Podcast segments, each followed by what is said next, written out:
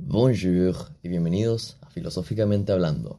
Hoy daremos por terminada esta serie de podcasts sobre las corrientes filosóficas de la época helenística. Ya hablamos del estoicismo, del epicureísmo, de la escuela cínica y hoy hablaremos del escepticismo. El escepticismo es una corriente filosófica que se caracteriza por la duda y la suspensión del juicio respecto a las posibilidades o la posibilidad de alcanzar el conocimiento o la verdad de manera definitiva. Exploramos la idea de epistemología en el episodio anterior, así podemos entender de manera más coherente a qué se refieren con esto.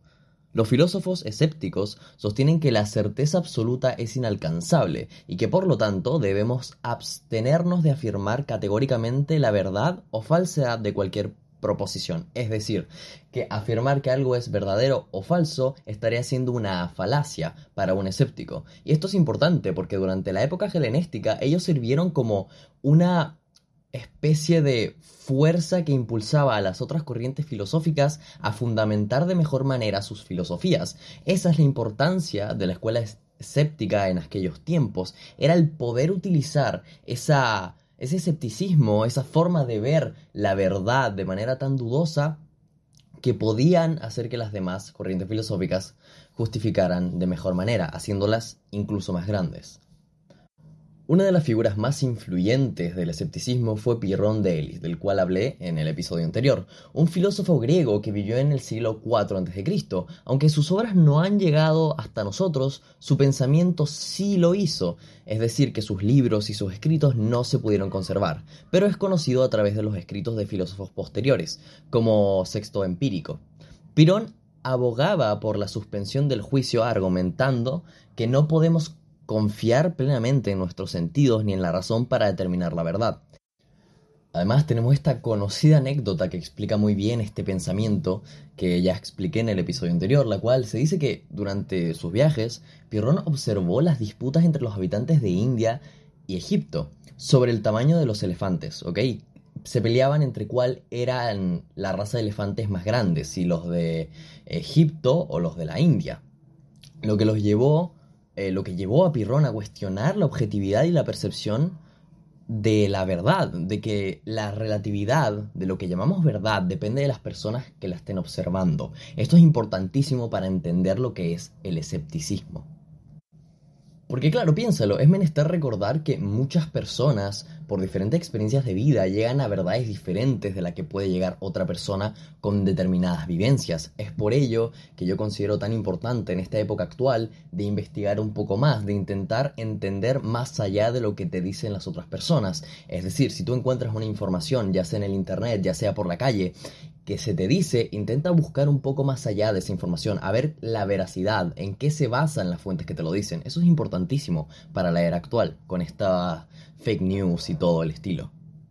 Continuando con el tema, el escepticismo de Pirrón se divide en dos fases, ¿ok? El escepticismo acusético y el pírrico. En la primera fase, los escépticos suspenden el juicio y se abstienen de hacer afirmaciones positivas o negativas sobre la realidad.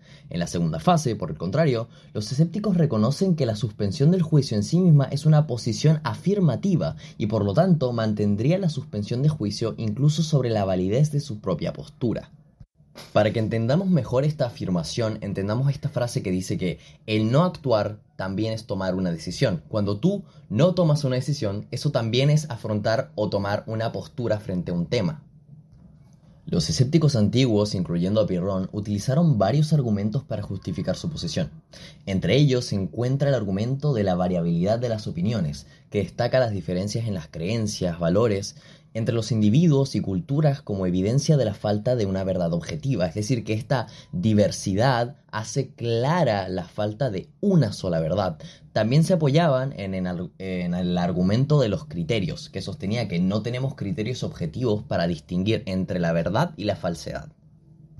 Ahora, es importantísimo entender la utilidad del escepticismo. Es importante destacar que el escepticismo no es simplemente una negación indiscriminada de todo el conocimiento, más bien implica una actitud de humildad intelectual al reconocer las limitaciones inherentes a la cognición humana. Esta corriente filosófica ha influido en diversas tradiciones, incluyendo el escepticismo pirrónico, el escepticismo académico y el escepticismo moderno. Como dije en otro momento, esta corriente filosófica se relaciona con la fenomenología, de la cual hablaremos en el futuro, la cual toca esta idea de que nosotros tenemos una interpretación del mundo, y esa interpretación del mundo es lo que nosotros vemos, más la realidad misma es algo que para nosotros estará, por lo menos por un tiempo, alejado de nuestras manos. Y volvemos a ideas de Sócrates y de Platón en aquellos primeros episodios del podcast que hicimos en los cuales hablábamos que nosotros ganamos sabiduría, ganamos poder intelectual cuando entendemos que jamás vamos a poder entender ciertas cosas, que hay cosas que están más allá de la cognición humana, cosas que jamás podremos entender. Y entender que no lo sabemos todo es el primer paso a ser más sabios estar abiertos al conocimiento, estar abiertos a debatir, estar abiertos a entender que quizás lo que sabemos no es del todo cierto, que quizás nuestras informaciones, nuestras creencias, nuestras formas de ver la vida pueden ser erróneas y la capacidad de cambiar eso, la capacidad de ser escéptico, nos proveerá con una vida mucho más rica en conocimiento y sobre todo con la capacidad de cambio, la cual es importantísima si queremos una muy buena vida. A lo largo de la historia, otros filósofos han abrazado el escepticismo en diversas formas. Por ejemplo, en la filosofía antigua, la Academia Platónica pasó por una fase escéptica bajo la dirección de uno de sus directores, quienes cuestionaron la posibilidad de alcanzar el conocimiento absoluto. Estos dos directores se llamaban Arcesilao y Carneades.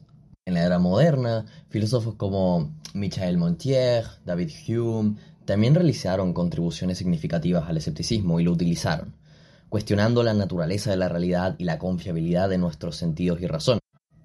Podríamos concluir entonces que el escepticismo es una corriente filosófica que destaca la imposibilidad de alcanzar la certeza absoluta y aboga por la suspensión del juicio, Pirrón de Elis fue una figura central en el desarrollo del escepticismo y de la filosofía y de la corriente del escepticismo antiguo, y su influencia se ha extendido a lo largo de la historia de la filosofía, teniendo impacto en personas que ni siquiera podrías imaginártelo. Podríamos concluir entonces que la importancia de esta corriente filosófica es entender que nuestra percepción del mundo no tiene por qué ser la verdad, y además que la percepción de otros tampoco tiene que ser una mentira.